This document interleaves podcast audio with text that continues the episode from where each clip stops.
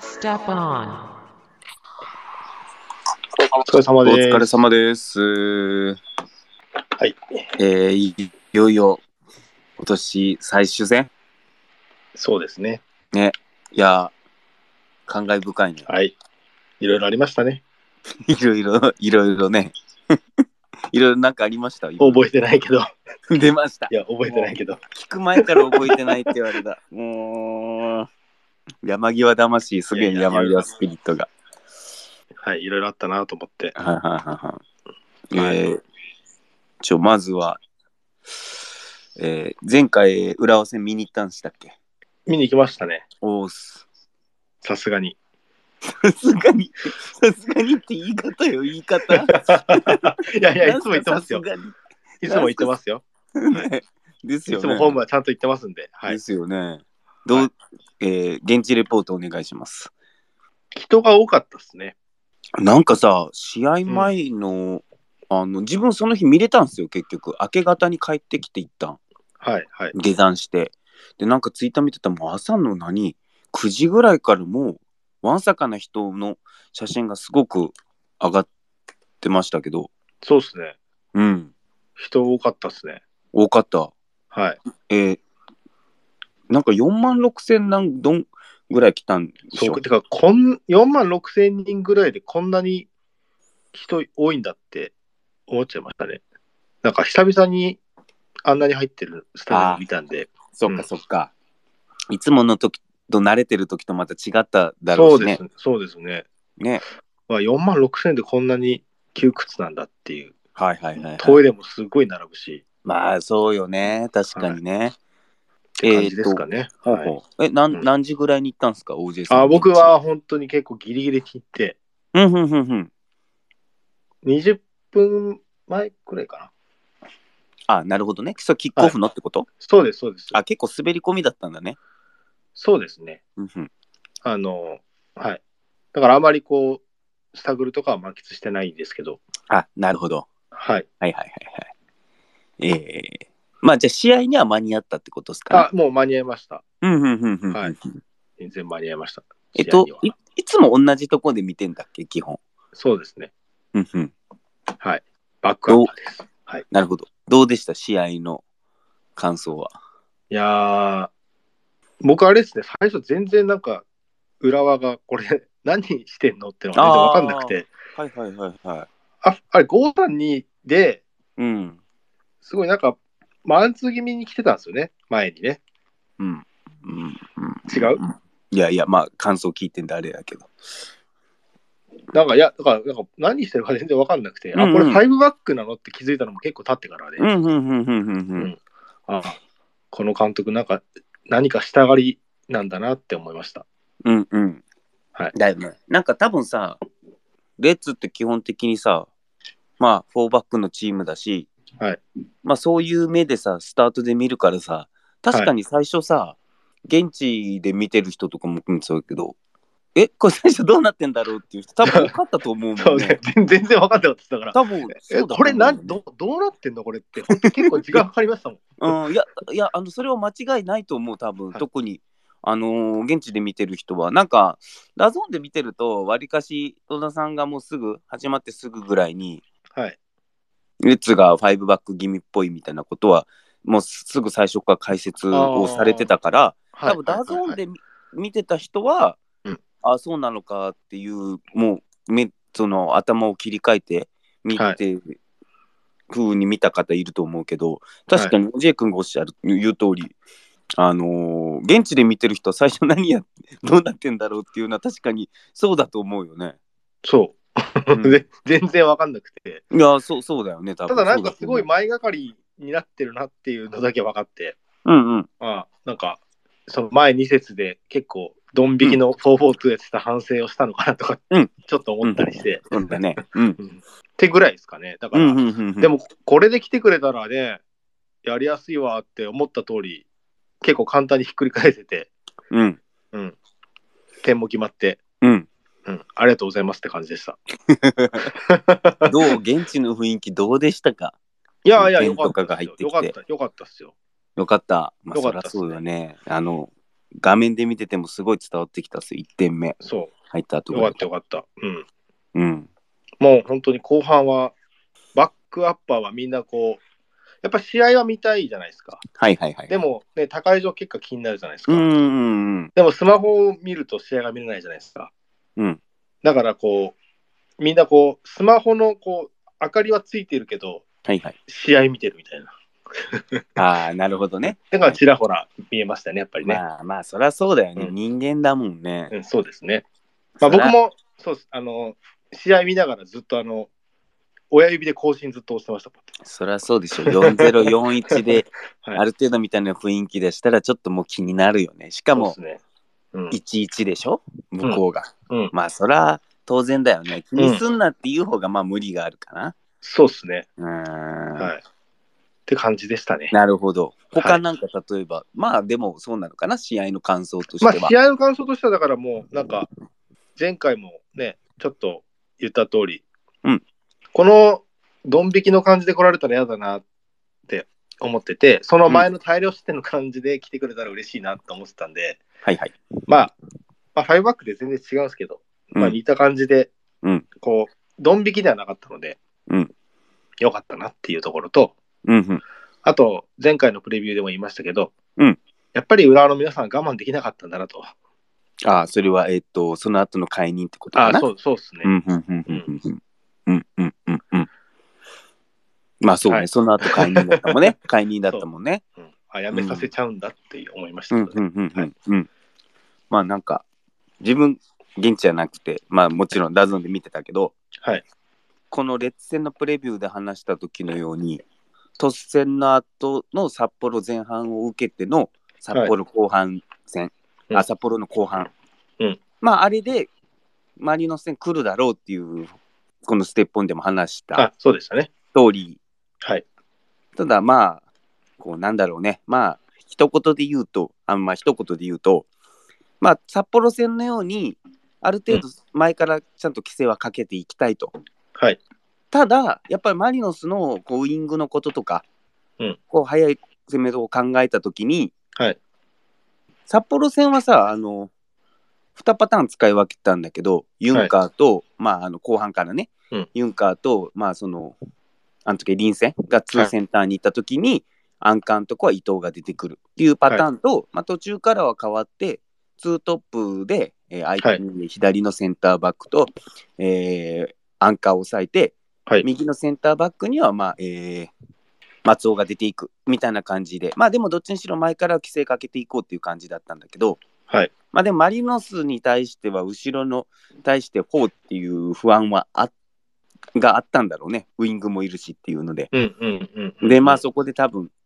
前からは規制かけたい、まあ、うでん中音とかは蓋したいことで伊藤岩尾で、まあ後ろは5枚気味っていうとこだったんだろうけどまあこれなんかまあ俺のもう一言でもう別にこのさ試合プレビューだからさ、はいまあレッツ戦のこと長々喋るレッツのこと長々も喋る必要ないんだけど、まあグランパス戦と一緒かな感想はねうん、やっぱり今のマリノスに対して、あわよくばとか、うんまあちょっと虫がいい、いいという言い方は良くない、相手チームに失礼なのかもしれないですけど、まあそういうふうに構えてきたときは、まあマリノスはその好きというか、うんあのちゃんと見つけて、こう、ちゃんと容赦なく攻め込んでくるな、ちゃんと、ちゃんととどめを刺すなというか、そこをちゃんと、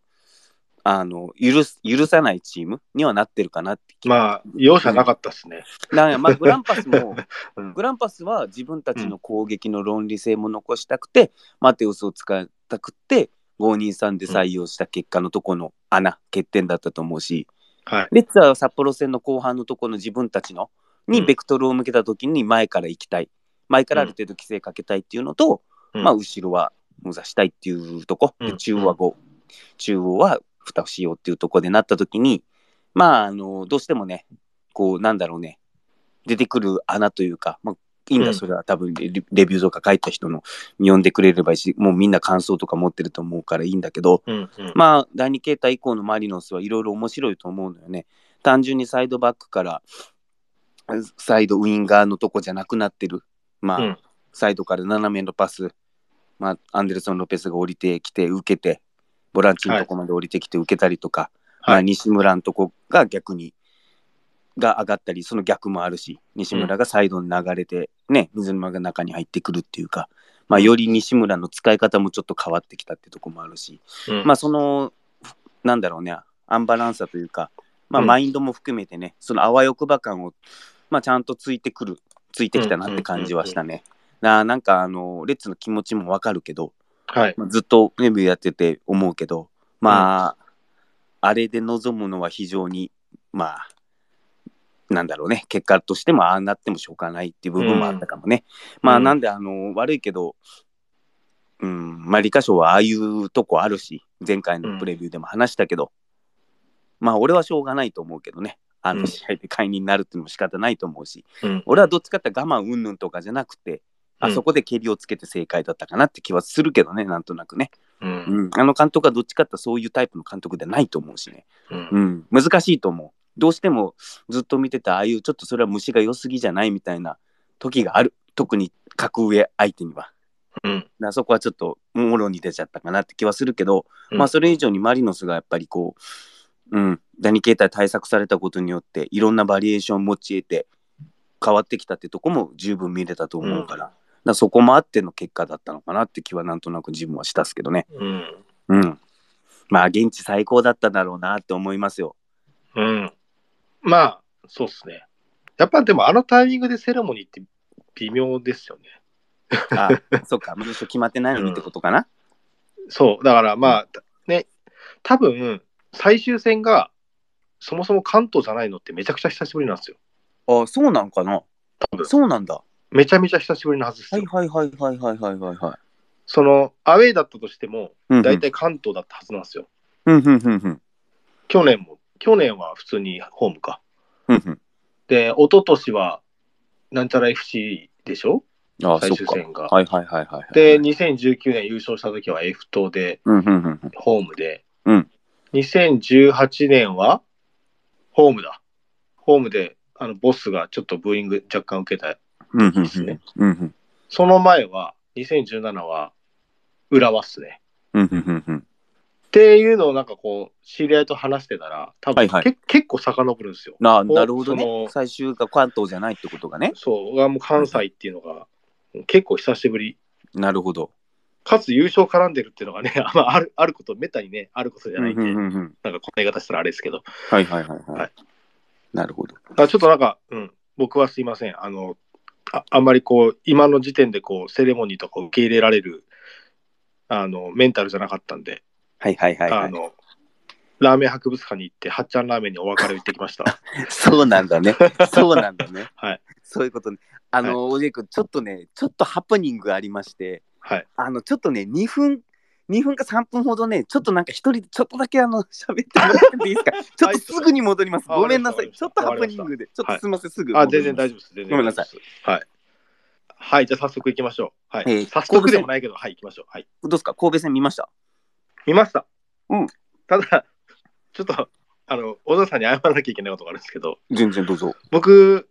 今日、多は分い後半、昨日前半見て、はいで、今日後半見ようと思って見れたんですけど、うんうん。ちょっとあの、ブレイキングダウンっ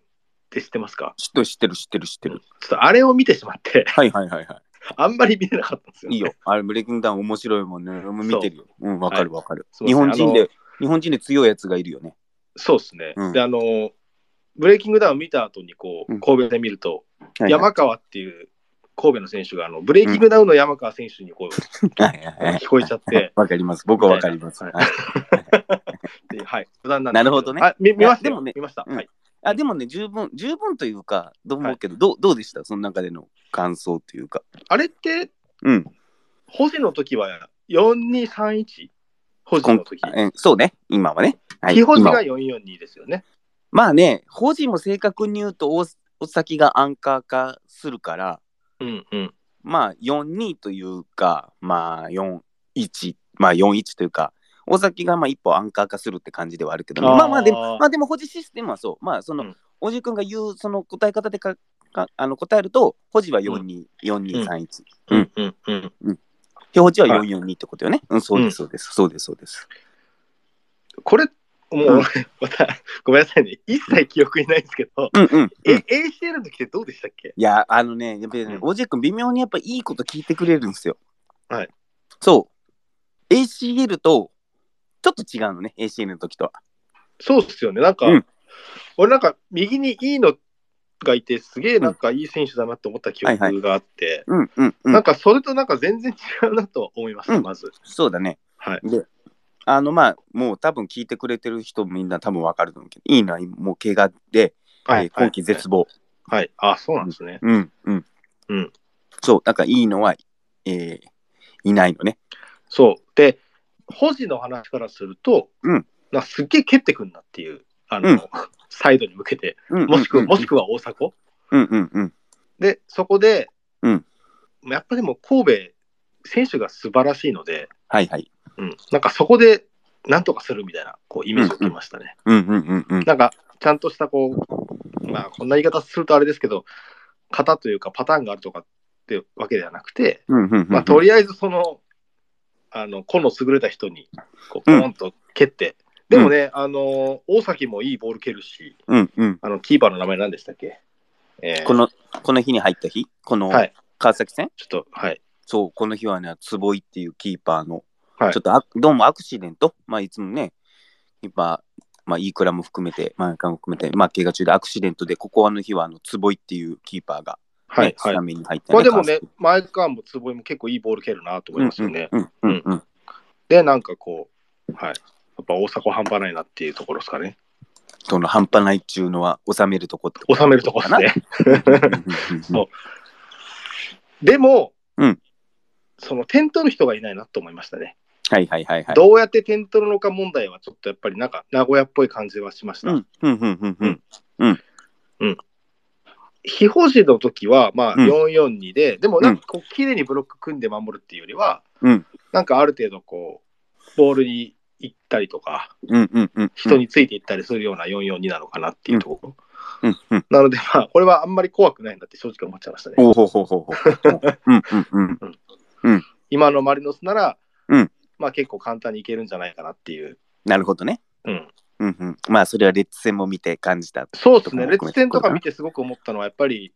なんかね、レイオフとかワンタッチでこうパンパンって剥がすのが上手だなっていうのが、最近すごく感じるんで、はいはいはいはい。うん、なんか、これだったら、 結構チャンス作れるんじゃないかなって思っちゃいました、なるほど。ど。はい。オッケー。うん。じゃあもう今日はここで終わるか ね。な なんですかなんですかいやもうおじいさんがもうこれで大丈夫っていう太鼓 判を もう最後の最後で押してもらったんで。だいぶひいき目に見てるかもしれないですけどね。うん、だいぶひいき目に見てる可能性はありますけはど。んはんはんはんはんうんうんうんうんうんそうね、なんか、その見たのって川崎戦だよね。川崎選手ね。うん、そうね。まあ、あの、基本的にこの試合見れば大体わかるかなというか、まあ、あの、言う通り、この、まあね、いろいろ監督も変わってって、うんで、まあ、この ACL の時、この ACL の時はさ、あの、まあね、まあ、433、まあ、い守備の時も、まあ、攻撃の時もね、大崎アンカーで、あの、どっちかって言ったら、あの、まだこの時は小橋祐希いない時で、はいあの、攻撃の方の時ね。はい。で、なんで、あの、4123、まあ、今のフロンターレシステムかな。うん大崎ワンアンカーの、えー佐々木山口のツーインサイドハーフ、ゆるはき左、えー右 E のえー大迫がワントップ。これが ACL の時のフォーメーシうョンんうんうん。うん、なるの。で、えーっと、これで E のは怪我して。うんで、この時にやっぱりこの辺、まあ、あの、まあ、吉田、このいろいろね、監督変わってって、まあ、臨時登板してくる吉田監督になってさ、うん。まあ、吉田さんになってさ、こう、あの、本当吉田さん、こう、チームのためというかさ、あの、このタレントを生かして、シンプルに、あシンプルに、そう、それなんかすごく感じましたね。なんうんうかん代,、代表っぽいというか、うんうんうんうん。なんか、これでいいんじゃないのっていう感じですよ。うん、まあ、げで結局さ、変わって登板するってことはさ、はいチームがいい状態じゃない、順位も低いってとこだからさ、はいで途中からやってできることでさ、まあ、うんかまあね、自分たちが知ってる選手も多いしってとこでさ、うんまあなんかもうよりシンプルに途中からでもできるこのタレントをシンプルに生かすっていうとこでだからよりシンプルになったと思うでいいのが怪我したことによってまあ基本的にやっぱこの左ゆるき、うんね、右利きの左のとこで溜めて右のいいののスピードってとこなんかすごくいい形、でこの4123でこのツインサイドハーフで佐々木山口のとこはこう入っていくよっていうとこでなんつったってこの守備の時に、守備の時はここよいまあマリノスの時エシンルの時もそうなんだけどうん。この時あの43守備は433じゃなくってうん佐々木が前に出ての4422にうん。変換するんだよね。で、うんこのやっぱりね、このミソなんだ、ここ、この3人の433とこの ACL の時の話ね、大崎、山口、うんうん佐々木っていうのは、ここはもうタフネスにみんなで、あの、ちゃんと献身的に動くし、まあ、より結局、イニエスタが外れて日本人になったことでさ、多分全員、攻守は連動しようというか、守備は全員でやろうっていうとこ、まあ、できるようになったって言い方はあれだけどね、うんなったと思うし、で、よりこの時は佐々木前に出てて、佐々木のとこ変わったら小田が出るよっていう感じになるし、うんで、大迫がもう70分、60分ぐらいとこなんだかでバテたら武藤になるよっていうとこで、うんで、まあ基本的にこの442のとこ、ブロックも2トップでしっかりアンカー封鎖して、2トップで追い込んでいくよっていうとこで、全体が連動して強度、ハードワークしていこうっていうとこ、まあベース、でかん。で、考え方は多分変わってなくって、で、うんいいのが怪我したことによって、多分ここのいいのの代役は無藤になったんだろうね。うん。うん。うん、で、小林勇輝が入ったことによって、まあ、うん一つこう、テクニックもあるし、うん。まあ、一つ打開できる選手もいるとこになったことで、まうあ、んここで、あの、4-2、ね、134231に変わって、うんで、本当ね、なんか、ゆ大江君が言う通り、うんまあ、結構大崎、大崎を経由して、攻撃の時は大崎がアンカーになるから、大崎をしっかり、えー経由して、大崎がこう、サイドにうシンん。プルにゆるきなりにして、まあ右のとこはね結構元もあるけど大崎大迫も流れたりするんだよねこの右方向で、うん。うん。サイドで必ず、えー小林勇輝が関わるその、うんフリーマンのねうで、んさあまあ例えば左手ゆるき小林勇輝であと上がってくる山口あとサイドバックが関わってきて、サイドサイドで人数をかける、まあ、サイドアタックなんだろうねうんうんで、サイドアタックで、で、奪われても人数がいるから、そこで即時奪回で押し込んでいこう。うんっていう考え方なんだろうねって感じがしたね。うん。だから小林勇輝は両方の右にも左にも顔出すうし、っん。うん。うん。て感じ。で、まあ、その、そのサイドアタックを生かすために、まあ、山口もちゃんと顔出して、人数多くかけるし、奪われてもって感じなんだろうね。うん。ではあると思うで、まあ、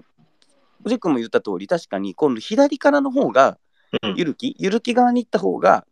多分大迫が、うんそのクロス上げれる状態になった時に大迫が中にいるっていうパターンはある、作れると思うんだけど、うんとどっちかとちょっとね、右の時に、うんちょっとこれは多分ね、あのーなんだろうね、神戸のちょっとね、守備のこともあるんだよね、これね。あと、うんこのこの後すぐ話すんだけど。なんでちょっと武藤が低い位置の時もちょっと多いので、どうしても。うん。うん。まあ、あとは飯野とのちょっと比較もあると思う。うん。この飯野のスピード、た段違いのスピードをちょっと生かしてたってとこもあると思うから、だかうん。ら右展開された時に大迫が流れてることも多いと思うし、はい。でそうなった時に誰が点決めるのっていうとこは、おじい君が言ったとこなんだろうね、結局ね。そう。うん。なんかね、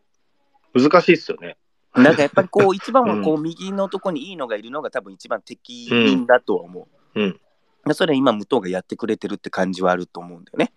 うん。どう思ううん。うん。で、なんつったって、この、大崎はこの、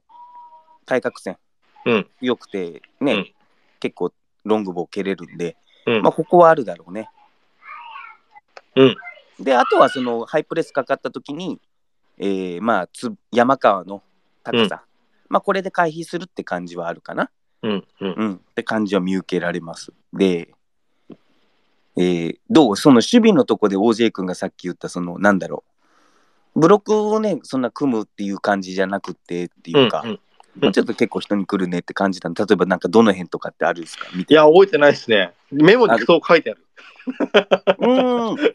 や、メモしてんのすごいじゃないですか。はい。いや、昨日見たんで、あんまり覚えてないですけど、う酔んうんうんうん。っ払いながら見たんで。うんうんうんうん。なんか、単純に、そんなこう、うわなんか442の中央封鎖で大変だなとは全く思わなかったでうんす。うんうんうんううん多分ね、俺も、えっと、見てて思ったのが何じゃないか見てて思ったのは、まず基本的にさ、あのまあ、442のセオリーの外誘導なんだわね。はい。だけど、このタレントを配してある程度さ、はいそのある程度自分たちの、こう、なるべくあい、まあ、なんて言うんだろうね、自分たちも主導権握りたいし、ある程度、うんさっきの言った攻撃の形はい。も作りたい。サイドアタックの形を作りたいっていうのもあるし、っていうのもあるから、まず、まずは外誘導のファースト、まあ、最初の順位として、まあ、まうずん、外誘導、中央は封鎖の、多分そのさ第一手段としてアンカー封鎖なんだよね。はいはい。相手のアンカー封鎖。うんで、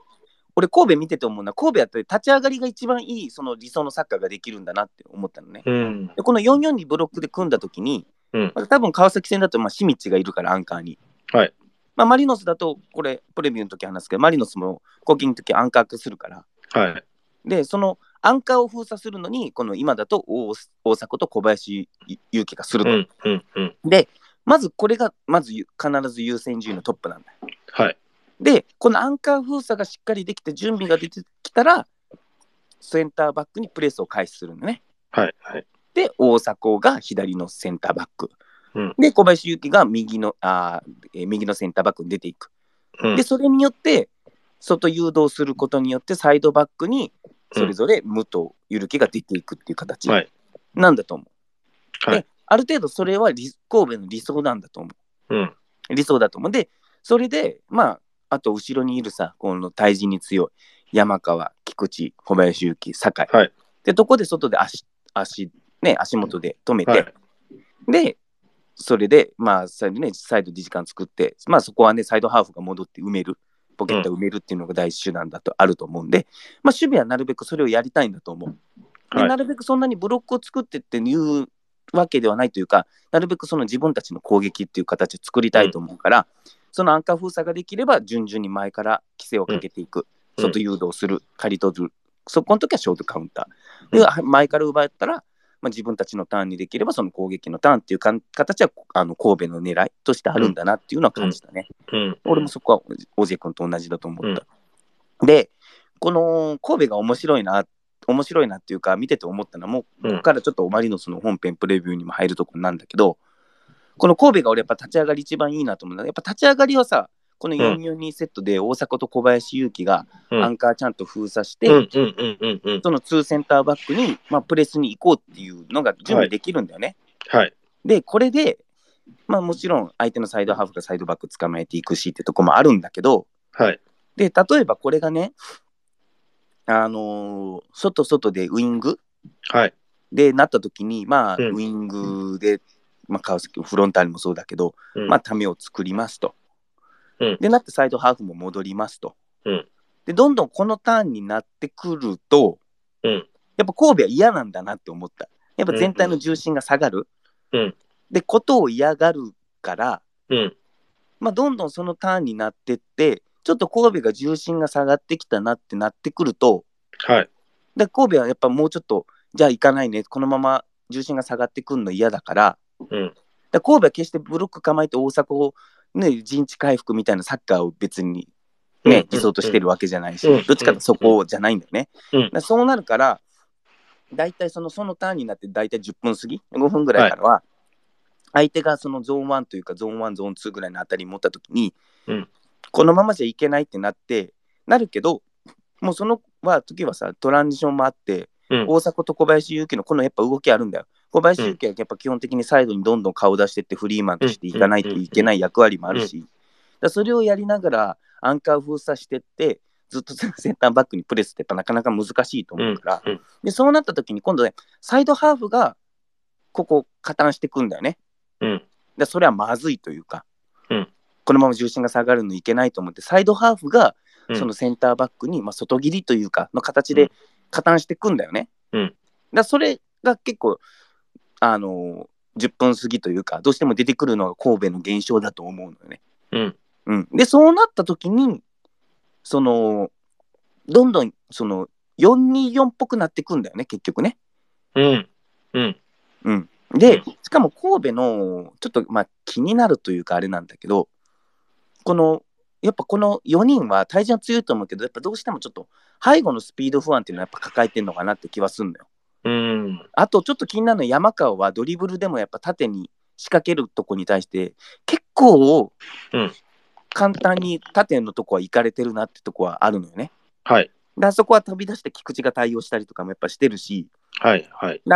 そういう部分も感じるから、なんかどんどんさ、424っぽくなる。だからこそ山口、大崎で中央は2しようみたいなとこは多分あると思う。うんうんうんうんこうなってくると、やっぱちょっとね、この前のレッツ戦っぽい仕様になってくるなって感じはするのよ。だマリノスにとってマリさっき大地君が言った通りの感想だと思う。マリノスにとってやりやすいパターンだと思うんだよね。うんうんだからさあのこの山口と大崎の広大なっていうかどんどん広大になっていってしまう、うんその中盤のスペースのとこに、まあ、うん今だったらマリノスが、あのアンデルソン・ロペスが降りてきたりとかうんうんでクザミになったりとかした、んアンデルソン・ロペスが降りてきたら西村がトップに入るし、うんでその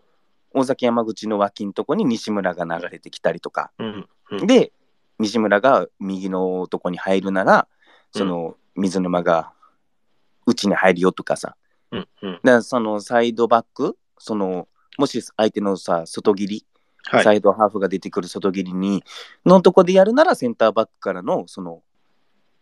中盤の山口大崎脇のパスコース側からそこ使おうよねとかさうんうでん外切りが間に合わないならそのサイドバックを経由して前進していこうねみたいなとこはあうの結構劣勢に近い形でその10分過ぎあたりからは結構今のままだったらねうんうんうんまあ、作れる感じはちょっと見えてくるかなって気はするね。で、あとはこの、やっぱ山形エイベル、まあ、ここは多分だいぶ警戒するんだと思うんで、まあでマルチ結構やっぱーニョが結構頑張ってましたもんねう。ん、で、多分ここは元は結構守備でも埋めてくれるし、うんうんだからまあ結構山川に対しては結構た縦に、うんまあ、仕掛けることもしていきたいかなって気はするけどね、うん、カットインも含めてなんだけど、はいはい。で、だこのよその結構さそのいろんな人の、まあ、コメントも見てて、うんそのまあ結構菊池が食いつきやすいとか、はいとかってあるんだけどそれは多分ね菊池が食いつきやすい事象でっていうよりもうんもともとその神戸のコンセプトとして別にブロック守備でっていうのを背景にしてないと。うんもともと攻撃のサイドアタックっていうのが今のがあって、うんそのタレントを生かして、もちろん自分たちの攻撃っていうのを生かすために、うんある程度、その守備である程度前向き、ちゃんうとん中央封鎖をその優先、第一優先順位として、ある程度前にベクトルを向く、アグレッシブな守備を体現していくっていうところに、うをん第一手段としてると思うの、神戸が。うんうんうんで、それをしたときに、そのどうしてもその大迫と小林出勤の攻撃特性があると思うから、はだからい。そうなった時にサイドハーフが出ていかないといけないくなった時に、うんそのチームそのスピードオファーも受けて424になった時にそうせざるを得なくなってくるんだと思う単純に、でそれは菊池の特性もあると思うし、うんでそうなってどんどんその例えばねサイドっていうかアンカー脇っていうか、まあ、大大崎山口脇とかを突かれてくる、うんでさあのサイドのとこでどんどんスライまあフォーバックだからスライドしていかないといけないけど、そこの脇のとことか間のとこを疲れてくる疲れてくるっていうかなるからセンターバックが行かない、で菊池はそこ得意だからい出ていかないといけないってなった時にうん例えば菊池が出ていくと、その山川はどうしてもファーも気になるし菊池が出てったとこも埋めないといけないっていう事象が発生するんだと思うんだよね。うんうんだからこれ単純に俺菊池がとかがその人に食いつきやすいからっていう事例で発生してるっていうよりももともとのチームコンセプトからそこに行き着いてるんだなって感じは雰囲気がしたんですよ。そうそうそうで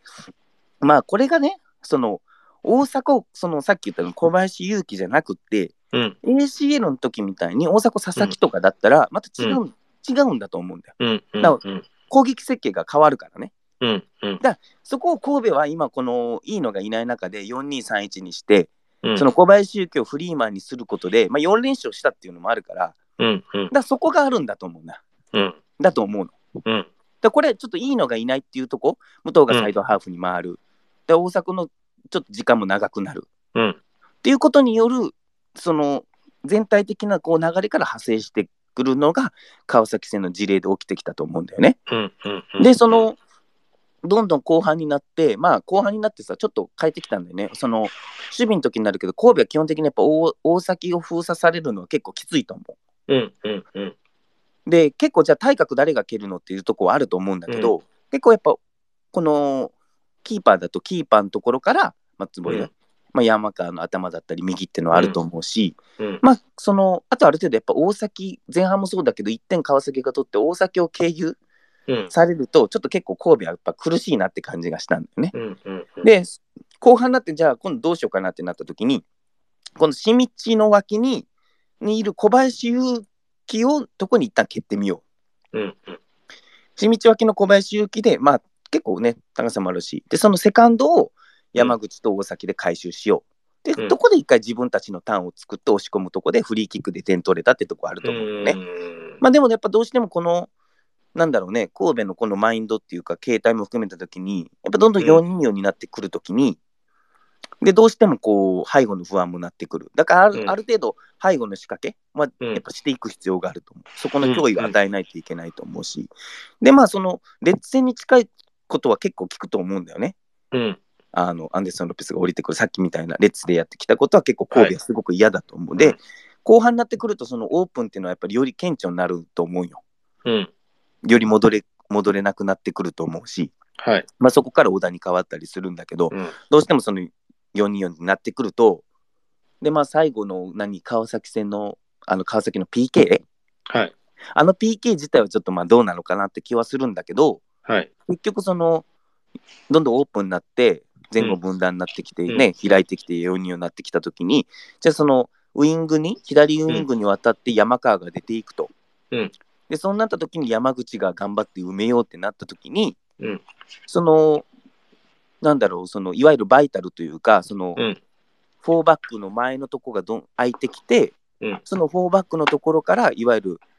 なんだろうちょっと降りてくるというか顔出してくるセンターフォワードへのパスコースが空いてくる、うん。うでいん。わゆる川崎フロンターレが PK を取取った獲得したようなシーンってのは、うんこうまあ論理的というか、まあ、この神戸がやってくるサッカーでは、うん。まあ、必然に生まれてくる可能性が高い事象だなっていうのをすごく感じたんですよ。うん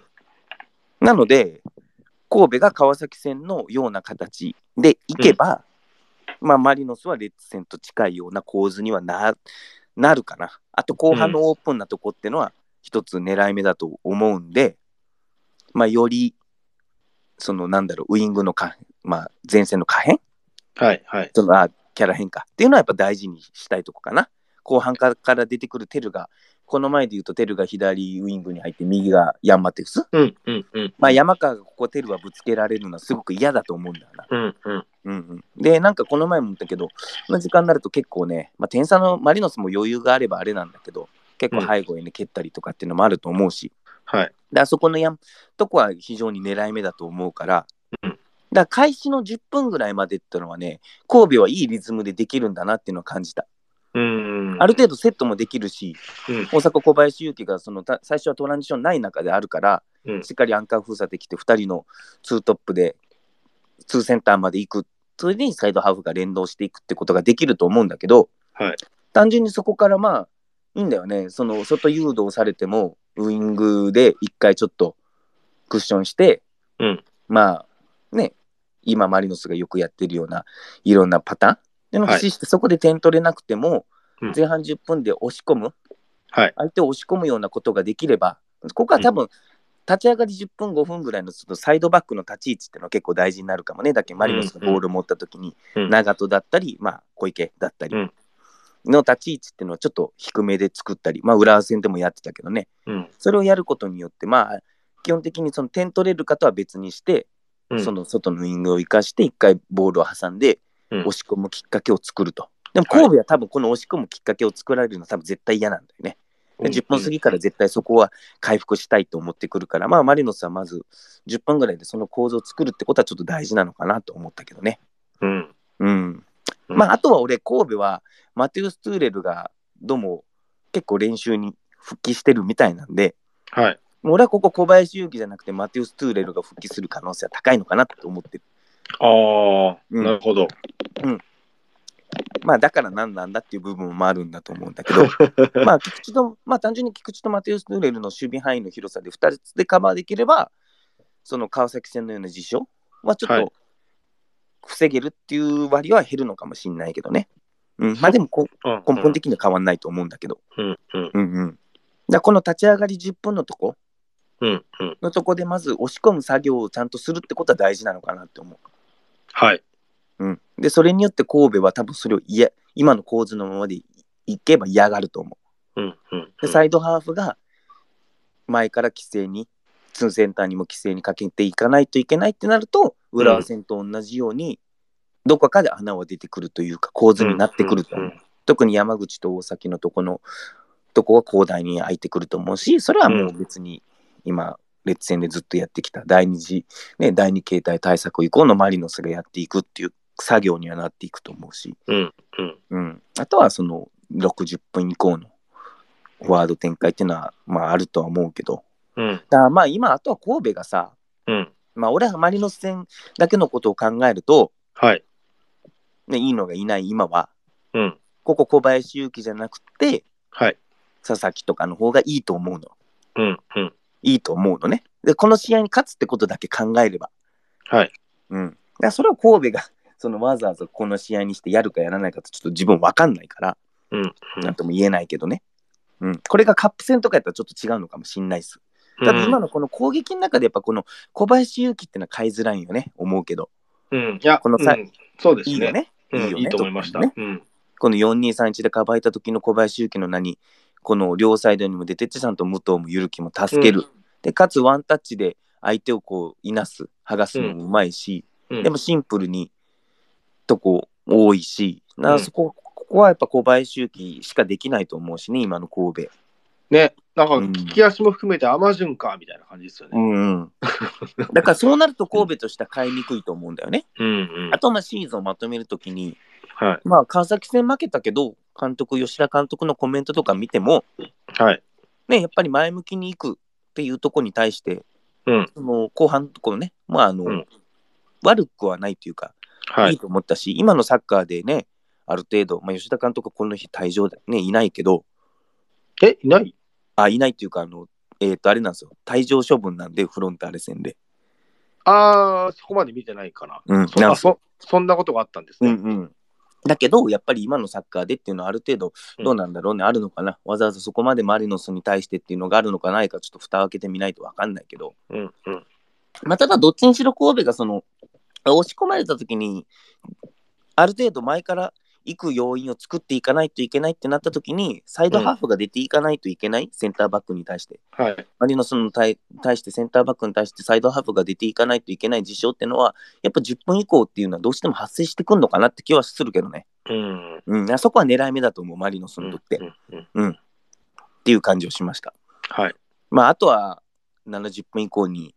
ね、イニエスタが小林幸に変わったり、出てくるのかな、このフリーマンとして。うんそううんちょっとだけ見たけど、うんやっぱやっぱすごいっすねうイんニエスタはねまあ、オープンになってくるとイニエスタもいけると思うけうど、んでも、もうそうなってくると、うんもう守備の時に、うんいわゆるまあ、大迫、はい大阪ももうこう疲れてるから60分以降になってくるとさ、はいはいだから基本的にもうイニエスタがアンカー封鎖して、まあ、うん大迫がもう指で指示してたぐらいなんだけどね、この前の試合。で、イニエスタがアンカー封鎖して、大迫が片っぽの、まあ、ボールホルダーなりのセンターバックを捕まえてってなった時に、やっぱどうしてもね、片方のセンターバックも開くんだよね、これ。うんうんうんで、この事象になった時にさ、もうサイドハーフもいけるかいけないかっていうぐらいの時間になってんだよね。はいで、行くとしても5点になるし、うん行ったところでっていう事象にもなってくるんだ、さっきの話だけどね。はいうん。なので、ここはここで神戸は難しいと思うな。うんだから川崎マリノス相手に、このサッカーを90分っていうのはなかなか難しいのかなって感じはしたけど、まあでも、吉田監督なりのは自分たちのベクトルに向けて手応えはあったっていう感じはあるから、あれだけどね。だからマリノスとしては劣戦というに近い構図うんうんにはなりうるのかなって気はするんです。なんとなく。神戸はそもそもどうするんですかねなんか監督は新しい監督新シーズンに向けていや、新シーズン新しい監督になるんじゃないですか、これ。まあ見つからなかったら知らないけど、うんもうまた新シーズン、来シーズンから新しいスタートになるんじゃないですか。まあ多分新しい選手補強もあると思うけど。まあなぜかというとうん。そこまで考えると、うんなんかとし確かに特殊なことしてきそうな気はしないですよね。うーん、どうなんだろうね。なんか、うんまあ特集って言っても今のメンツでできることも限られてくる。まあ俺は、俺が神戸のなで、うんそのマリノスのこの試合に勝つってことだけ考えれば、うんうんその小林勇輝のとこに佐々木を入れるっていうスタートから入るかなって気はする。まあ、そのう分攻撃でちょっと攻撃が今までやってきたその構図はい。が変わるから、それはそれでちょっと踏ん切りつきにくいと思うんだけどだか、らそれはそれでリスクがありますっていうこうとんでリすスよクね。はある。うん、ということ、ということ。っていうのは感じ、感じます。うん。んだから、こう、思うんだけど、こう名古屋にしても浦和にしてもそうなんだけど、うん。その、はい今のマリノスに対して、ちょっとある程度ちゃんとリスクを背負うっていうのはすごく大事なんだと思う。今これ相手目線で話してるんだけど、はい。だから例えばガンバとジュビロっていうのは、うん自分たちが降格の具合もあったと思うし、うんその自分たちのできることっていうのも含めて、うん攻撃の手数を減らしてでも徹底的にまず2センターのとこの外誘導させる、うんアンカー封鎖してで外にウイングに追い込んだ時にはもう徹底的に外からの通連はまず絶対に埋める、うんでそれは人数かけてもしましょうってうん。うんその代わり人数かける代わりに、ね、陣地回復も難しいと思うし、うん押し込まれることも容認しないといけないし、攻撃の手数も減るってことも容認したリスクを背負ってそれをやりましょうっていうリスクでしょ、うんガンバとジビロの場合。うんで、逆に広島とか札幌みたいに、オールコートマンツーで前から行くけど、後ろの同数も背負いましょうっていうリスクでしょ、結局。うん。うん。で、それは今の、今シーズンっていうか、まあ、今のマリノスに対して、今すごく大事だと思うのよね。うん。だからやっぱな、 終わったことやけんか。名古屋とか浦和ってやっぱ結局そこは中途半端だったなって思うのよね。うん。うん。うん。前からも行きたいけど、後ろの補填もしようとか、うん自分たちの攻撃の構造を残しながら今までの守備のところを残そうみたいな、うん。やっぱあわよくば感は今のマリノスは逃さないと思う。うん。だから神戸はそこどこのをだけど今の神戸は別に今の神戸のサッカーのやり方があわよくば感あるとは言わないけど、うんマリノスとやるときにそのあわよくば感が出るのよね今の状態だと、うん攻攻撃の今の構造も残したいしうん。ある程度その攻撃の構造を生かすために前からのそのアンカー封鎖した後の前からの規制もかけていきたいってなるからうん。それは対マリノスになっては当てはめていくと、あわよくば感みたいな言葉に置き換えれるっていう感じはするから、だかうん。らそれは神戸が最終戦締めるに対してどう向かうかなって気はする。うん。だから今、その、あわよくば感がで出てくる形になると、今のマリノスはその穴を今今のスタメンでいけば逃さないと思う。うん。うん。うんまあ、それは第二形態が対策以降のマリノスのところのやこのいいとこだと思うし、うん。でそれが来マリノスにとっては来季に向かうステップのサッカーをしてると思うね。うん。うん。なマリノスはマリノスのそこでリスク背負ってるし、うん。アンデルソン・ロペスが降りてくるってことは、そこで奪われたら中央だからリスクもあるんだけど、うん。うん。それは第2形態以降の単純に外外にならない、斜めのパスを出していこう、センターバックからの間らアンデルソン・ロペスのとこ挟んでいこう、相手もそれによって、ね、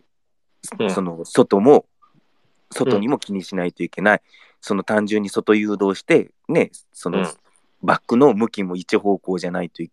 ていうわけにもいかないっていうところで相手も守りにくくなってくるっていうところもあると思うから、うん。な神戸がどう考えるかだと思うんだけど、うんって感じはするね。うん。だから今の神戸が川崎戦のままでいけばすごくやりやすいと思うし、うん90分通して、やりやすいというか、まあでも最初の10分は鬼門だと思うね。うん。うん。最初の10分は神戸はやりやすいと思うから、自分たちうのんサッカーとして体現しやすいと思うから、うん。皆さんの最初の10分の後、うんっていうのはあ,、はいあ記録見る限りだと吉田監督計画みたいなんでありがとうございますコメント僕も退場と勘違いしてましたなんで大丈夫みたいねベンチには入れるんじゃないかなそのまんますいませんありがとうございますまあね、彼ももともとマリノスなんでね。うん そうだねうん確かにうん ねうんもう俺ら関係ないから、いっか、みたいな。勝たしてやるか、みたいな感じになってくれればいいんですけどね。そうまあ、ねそう、そうはいかないですよね。うんうん、勝負ですからね。そうねまああとは一つちょっと気になるのははい。まあ、ACL の時もあったんだけど、このマリノスの433地上戦封鎖プレス、えー相手の、まあ、相手の右側に誘導する地上戦封鎖プレスに対して、はいまあ、酒井豪徳は左も蹴れるけど、右で、右も押さあのブロックも作れると。うんで、こうなった時に酒井豪徳がちょっと低い位置で受けると。はいで、低い位置に受けることによって、ここキーパーも交えて、えー右で4人作ると。うんでこうなるとマリノスの、えー地上戦封鎖ここが難しくなるからここで対角を作って右ってのは、まあ、ACL の神戸のがやってきたことだけど、うんまあこれは一つ神戸は ACL の名残りではあると思うし、今の3つでもやれることだと思う、うんまあ、あとは右がいいのじゃないってとこはちょっとどうなのかって気はするけどね。うん。うん、ってとこあると思う。ただある程度このなんだろうねこの神戸に対してやっぱ大崎を封鎖するっていうのはまず大事なのかな守備でうは。ん。うん。うんでやっぱこう浦和戦も見てて思うけど浦和はやっぱ岩尾が封鎖されるときついんだね。うん。うん。でマリノスはこのさこう本当俺西村はこう使われる理由すごく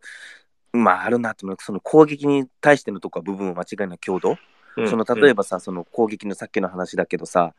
その両人形になった時とかまあこうその浦和の時もさ523の時の2の脇んとことかさ、いはいやなんか僕マルコスが悪いって言ってるわけじゃなくて、マルコスだったら潰されてたとこが西村だったらやっぱ潰されないとかさうん。うん。う、うんん。とこは大きいと思うし、攻撃のとこでも。あとやっぱ、レッツ戦見てて俺、守備でって思ったんだけど、はまあ、い。マリノスもトランジションのとこで、はい。アンデルソン・ルペスが別にそんなにね、トランジションがずっとなった中で、ずっと前からね、うんそ、の中央を切りながら、じゃあ、ハイプレスに行ける選手かって言ったらそうじゃないじゃないですか。うん。フォワードっていうのもあるしね。はいだ。からそうなったら逆にアンデルソン・ロペスの方がこうちょっと中央をね封鎖するだけの役割にして、まあ、そこは西村が本当にサボらずに、うん。うしっん。かり誰かを切りながら前からプレスに行くっていうことをサボらないっていうのは、うん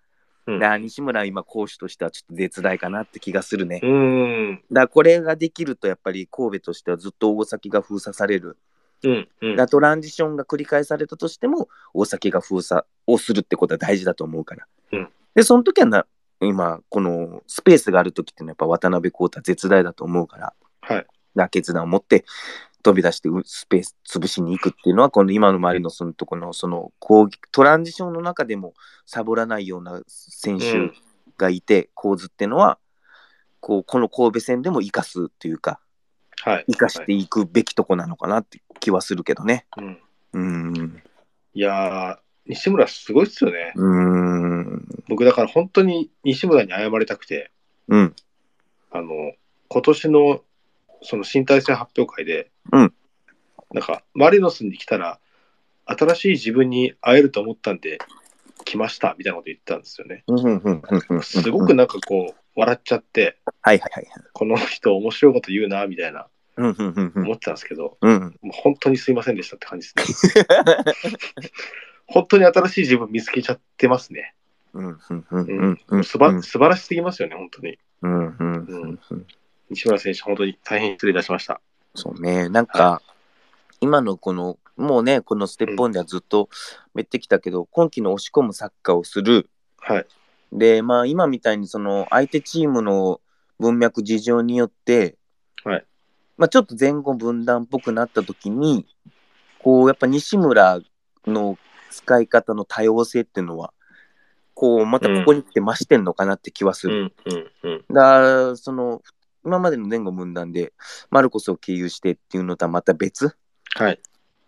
西村がセカンドポストにもなるしアンデルソン・ロペスがセカンドポストになるなら西村がトップになるし、うんね、逆に西村がサイドのサイドの受け役になって、はい水沼が内に入ったりっていうのは、はいまあ、これが年間通してきての西村のなんだろうね、このチームに対しての順順応というか、うんなのかな。まあ、強度も含めて、ううんん、前後分断でスピードも落とさないっていうところに関しては、まあそこはレッツ戦で見ててもすごくこううん感心するというかっていう部分はあったけどね、そうですね。なのでマリノスはスタメン変わんないと思ってるんですけどどうでしょあ、僕も思います。変わらないと思います。う、うんうんまあブロックをねもうちょっと作られるうん相手がそのスペースを全方位的に埋めていくって時になったら俺ちょっとやっぱジョエルの方がいいのかなと思うんだけど、まあここではまあ前節のことも考えてスタメン通りなのかな。僕も変わらないと思いまうすんね。うんまあ、あとエイベルがもうちょっと背後山間に縦に仕掛けるのも面白いと思うし、うん後半なテルが山間のとこにぶつけてくるっていうのも面白いかなと思うんですけどね。あとは、まあ、強いて言うなら、ベンチのうんうんメンツなんですけど、ほいほいどうもどうでしょヤンマテウス、 大丈夫かと思ったんですけどね、こうのほ前うほうほうほなんか、仕上がってなくないですか大丈夫ですか例えば、そこはちょっと OJ さんにいや、なんか喋っても全らいますよ然なんか、もっとキレキレなんじゃないのと思いましたけど、本来の君は。うんうんうんうん大丈夫か、それでと思いましたけど、うんうんうんうんうんうんコンコンディション的にですね。うんうんうんだから、どうなんのかなと思って、ベンチが。なるほどね。ただなんかね俺根本的に思うんだけど、はい。それはまた来シーズン考えることだと思うんだよね。うん、まあまあ、そうですけどね。本人の年とかおかしいと思うけど、俺やっぱマリノスのこのさ、その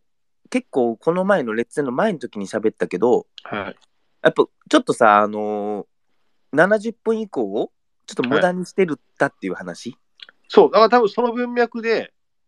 この間は、えーまえーマルコスじゃなくてヤンマテウスをベンチに置いたんじゃないかなと思ったんですよ。そうそうそうそう。はいで結局ね俺思うけどさ理想としてはねそはのい出した前線の選手、はいまあウイングであれば右も左もそれは噛み合うのが一番いいよ。はい一番いいけど俺思うけどその結局さその一番の問題はさその左宮市が怪我したことによって、はいエウベルの後の左ウイングのをどうするかってとこは結構ずっとネックだったと思うのこの宮市が怪我した後にね。はい、はい。で、その、じゃあここに、その、例えば、えーじゃあ左ウイングを誰にしようってななるのよ。はい。はい。そうですね。まあはいさあ前の文脈で言えば、テルは右、縦に抜けるオープンになるとこ、テルを右だよねっていう、その、例えばマリノスの文脈があるから、はい。宮地がいた時になったら、左ウイングがいないんだよね。はい。エーベルが、その、エーベルの勤務的な問題もあるしってなった時に、その左ウイングがいないことによっての停滞が俺大きかったと思うの、結局。はい。全部が噛み合うとかじゃなくてね。うん。うんだけど結局さ、その左ウイングをテルにすることに、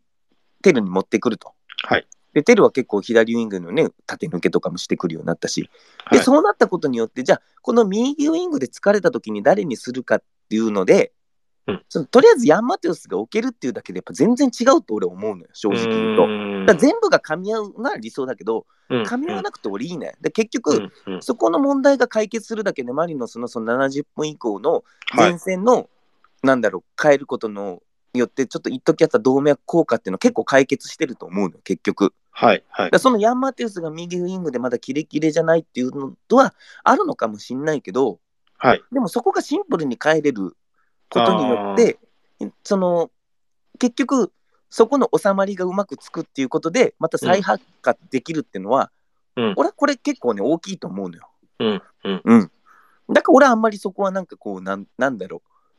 う。それはまた来期の問題かなって気もするし、俺はやっはぱいそこが収まりつくことによって、はい。インディアンマテウス左テルになったことによって、うん。あのー一時ちょっとあった70分以降の無駄にしてるっていう感じは俺、もう結構解消されたかなって気がする。今にああ関し。ては。うん。まあ確かにテルはすごかったですね。だからこの、うん。なんだろうね、よりこの前の列戦みたいになると行きやすいと思うし、今度の神戸戦とかも行きやすいと思うし、はい。 だマリノスにとってその前線のそのキャラ変キャラ変の後の噛み合わなさだからはい結局さ、言い方悪いけどどっちかが噛み合えばいいいいんすよいやオープンにはある程度なるからね、はい。はい。だかはらい。この前の宮市が怪我して以降っていうかはい一時あったのはそのどっちも噛み合わなくなるんだよねうん。うん。でそれはさ避けたいうん。だうん。うんそれは俺結構解決できたと思うから,、はい。はい。うん、だからそういう意味では大きいかなって気がするよ、うん。うん、なるほど。そういう見方があるんですね。俺はなんかごめんそういう見方してた、えうんそうじゃないっていう意見も多数確かにあると思ううん。これは俺のちょっと単純な個人的な意見うん。うん。まあ俺も全部そんな全部完璧を求める必要はないというか完璧は求めれないと思うからはい。でもまあそれによって相手に対して脅威っていうのはあると思うしはい。ハマってくると思うけどねう、ん。ううんん。って感じはしましたけど、わかりました。うん、まああとこうあの山川にオープンになった時に山川はテルはぶつけたいかな、ああ、いいですね。 うん、ま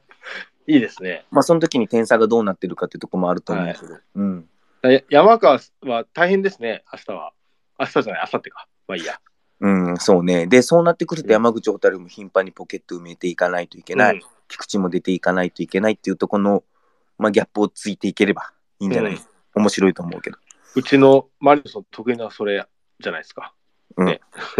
そうなってくると。と思います。うん、あとだけん後前後半立ち上がり10分はい。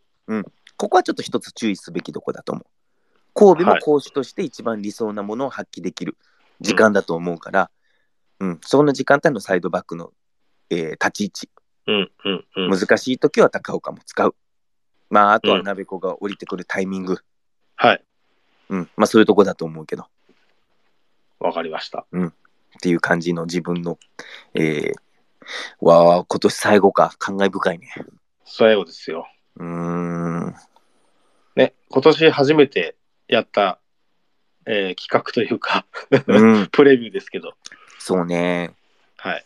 いや、今日もね、まあまあ多分、最終戦のは多い、分高まりっていうのもあるんで、うん今日今136人も聞いてくださってるんありがでとすうござね。います。ありがとうございます、はい本当に。今日ね、ちょっと僕、あのビールをいただいて、はい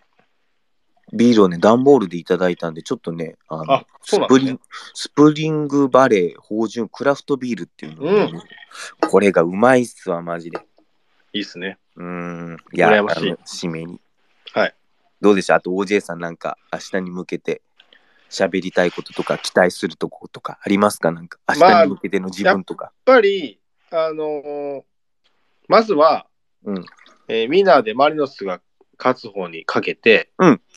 あのポケットに、うんあの直で勝つを入れていってください。 なんかツイートしてたね、そういう。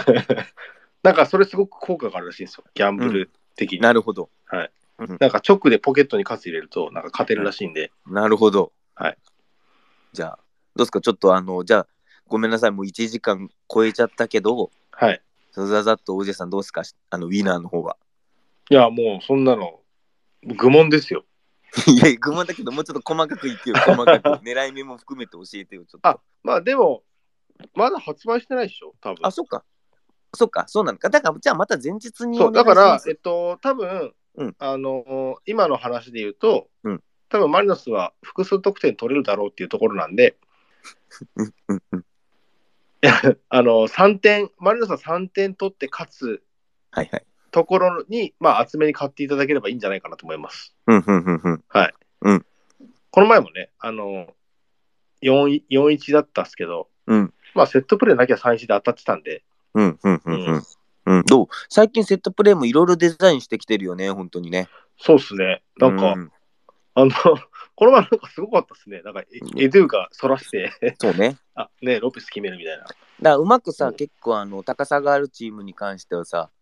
わざとインスイングを使ってデザインとかもしてるよね。はい、なんかあんなんだ、今まで見た見なかったんで、ちょっとびっくりしましたよ、うんうんうん本当に。すごいですね。うん。 うんそう考えると、やっぱその他の F ・マリノス勝利も、まあ、買った方がいいかもしれないですけど、でなるほど。じゃあ、またそこはあの前日に出してくれるんですかね。すね、オッズ次第なんですけど、うんうん多分、えー優勝かかってるんで、うんえーマリノス勝利、しかもその他 F ・いやマリノス勝利、そうでしょうね。かける人めっちゃ多いと思うんで、いやいや、マリサポがここでそれ以外か書けないでしょ、絶対に。そうだから 4, 4点ぐらい取るんじゃないかで、多分そこガッとオッズが下がると思うんで。うんまあ、やっぱ2点、マリノスは2点取る、3点取るあたりのところがオッズ的には美味しいんじゃないかなと思うんで、なるほど、なるほど。はいうんまあ、あとは、はちょっとオッズ出てからですね。そうねはい、 OK です。はい。で、やっぱね、今話してて思ったんだけど、神戸はマステウス・トゥーレルをスタメンから使うな、使うね、これ絶対に。はい。うん。なんか神戸はそこだけの変更があると思う。あとはマテウス・トゥーレルが変わることによって、うんえー、4人4になる構図を埋めれるなら、うん神戸は一つ解決するってとこがあると思うんで、はい、はい、 はい。俺は神戸のキーマンを相手出るか出ないか分かんないマテウス・トゥーレルにしようかな。神戸のスタメンがってことですね。うんうんうんうん。俺やったら使う。俺が監督なら、あとは、あの、小林勇輝の方か。うん。がワンチャン佐々木ってことですよね。難しいけどね。うん難しいけどな。今の攻撃の文脈を考えるとね。うん。はいそこまで、そこまでをする必要もあんのかって気もするけどね。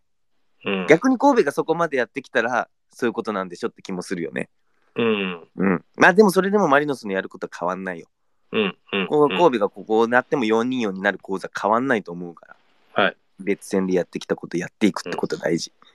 うん。アンデルソン・ロペスが降りてくる時に、まあね、最近ボランチ脇とかまで降りてくるからさ、そうなってくるとセンターバックっていきいけないからね。うん。だからここの単純に大崎山口との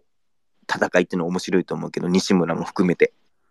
うんまあレッツよりは強度はちょっとあると思うから、うん。と思うけどねただまあ距離感も空いてくると思うから、まあ、さっきはと同じ話すると思うんで、まあ以上かな話は長く なったんで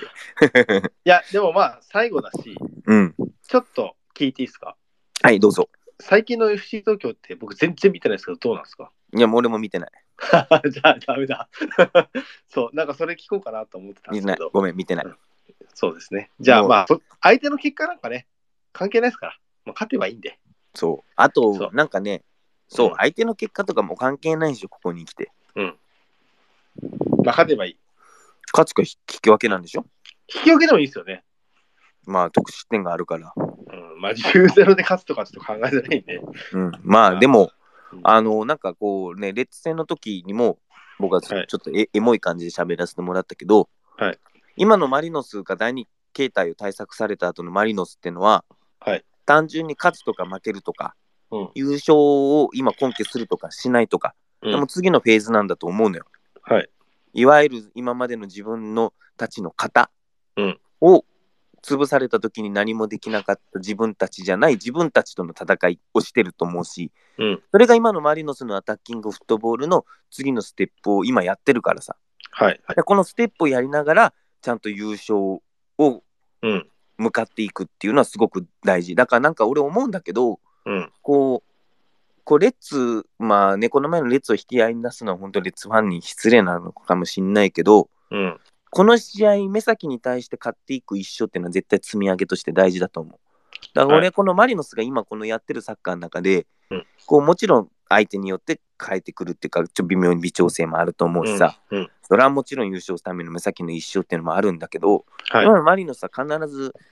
どのチーム相手にもうん、必要な必ずリスクを背負う、うんでそのリスクが自分たちで共有されてる、うんでそれがあった後にその型を対策された後の次のステップをやっていくっていう、はい。単にこの試合に勝つためだけじゃないことをやっていくその作業の結果の行き着き作業に勝ってるっていうことが俺大事なんだと思うのうん、うん。でそれが次のシーズンにつながるしはい。で今そのステップアップをやりながら優勝が最終戦にかかるっていうのは多分素晴らしいことなんじゃないですか。うん、すごく尊いことだと思うよ。レッツ戦でも同じこと言ったけどね、ちょっと。うん、うん。だそれが現地神戸戦、神戸で見れる人は羨ましいと思うし、羨ましい。パブリックビューイ ン羨ましい。グ、まあうん、株とかで見れる人も多いし、まあ、はい自宅で見れるね、それを、はいでも面白いと思うんで、はい。まあ、まあ、今がマリノスはそのフェーズでチャレンジしながらやってるっていうのを、こう、踏まえながら応援していくってなると、また気持ちの持ちようが違うと思うし、はい。うん、っていう感じをします。わかりました。おじいさんはどこで見るんですかえー、ごべ戦。えっと、パブリックビューイング行こうかどうか悩んでますけど、はいはいはいはい。まあ、ちょっと、この日は、ちょっと家庭の事情で僕が、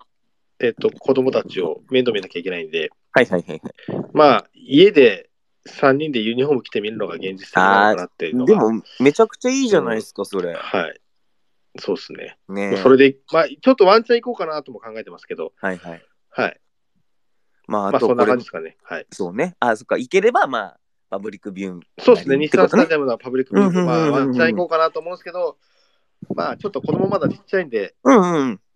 ね、画面、しかも画面見るだけはちょっと我慢できなさそうなんで、そうね。うんうんうん。まあ、家かなって感じですかね。でもなんかさ、うんあのいいんじゃないちょっとこ今季最後やけんちょっと長くなるけどさおじい君としてもさ、最後に優勝かかった一戦をさはい。子供と一番いい環境で見るっていうのはすごく大事なんじゃないですかそう。そこは本当にあって、うんあの、3年前の優勝の時って、うん子供、え、いくつだ ?2 歳と1歳とかなんですよ。 うんうんうんだから全然覚えてない。うんうんうんうん多分今はもう、あの、5歳と4歳になってるんで、うんうんうんだからもう、多分覚えてるんじゃないかなって思うんで、うんうんまあ、ぜひここで優勝して、あの、いやそうだよねうちの子たちの脳裏に焼き付けてほしいですうね、んそうそう思い出を。はい多。分それが OJ 君にとっての今年のマリノスなんじゃないですかそうっすね。ねはい。っていう話しながらね、はい。えー私ね、うーん、もしかしたらね、あの、 メカフェでひっそり一人で見るためになりそうなでも、でもリアルタイムで見れるんですもんね。リアルタイムでは見れます。あ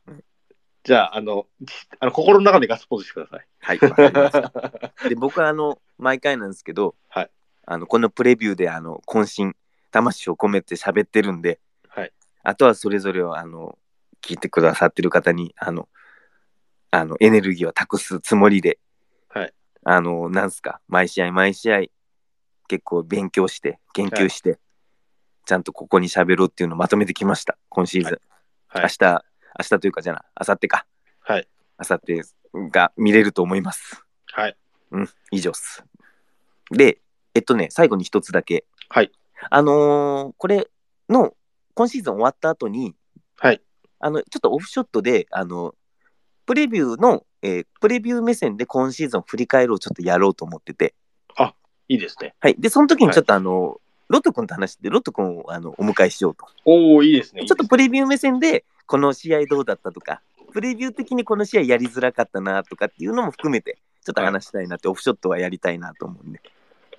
ロットさんね、でも実はあの忘れてるかもしれないですけど、あの開幕戦でゲスト出演していただそいうて、そうそうそうそうそう、最初と最そ後、うそうオフショットなのかな。そうその時はまだね、アーカイブ残してなかったんであれですけど、うんうんうんはい、あとあよのろし、くお願いします。はい、あとハッシュタグで来てるけど、ローマ戦のプレビューとかやらないでし ょ、普通に考えてやるはずないでしょ、普通に考えて。逆にワールドカップや。やワールドカップやろうって言ってるんでね。うん、じゃあもうそうですね。バカじゃない、バカじゃないって、バカじゃないってコメントしてる人だから言うけど、ローマ戦のやつとかやるわけねえじゃん、本当に。もう今シーズンが最後です、しっかりはい真面目にやるプレビューは。はい、って感じです。はい、じゃあ、えっと勝ちますんで、えーうん応援頑張りましょ頑張りましょう。う。はい、まあ優勝、優勝です。優勝します。うんはい、あとはちょっとあの今シーズン、結構な人がずっと聞いてくれてたんで、このステップも、そうですちょっね。とあの感謝の気持ちを。ありがとうございます。本当にありがあとうございます。います。あと来年もやる来多年も分ややるるやりましょう。やりましょう。僕はやりたいです。やりましょう、来年も。はいじゃあ来年もよろしくお願いします。まあまずは優勝です。そうですね。まずは優勝してからうんっていうところで、はいえー今日もここまでお聞きいただきありがとうございました。ありがとうございました。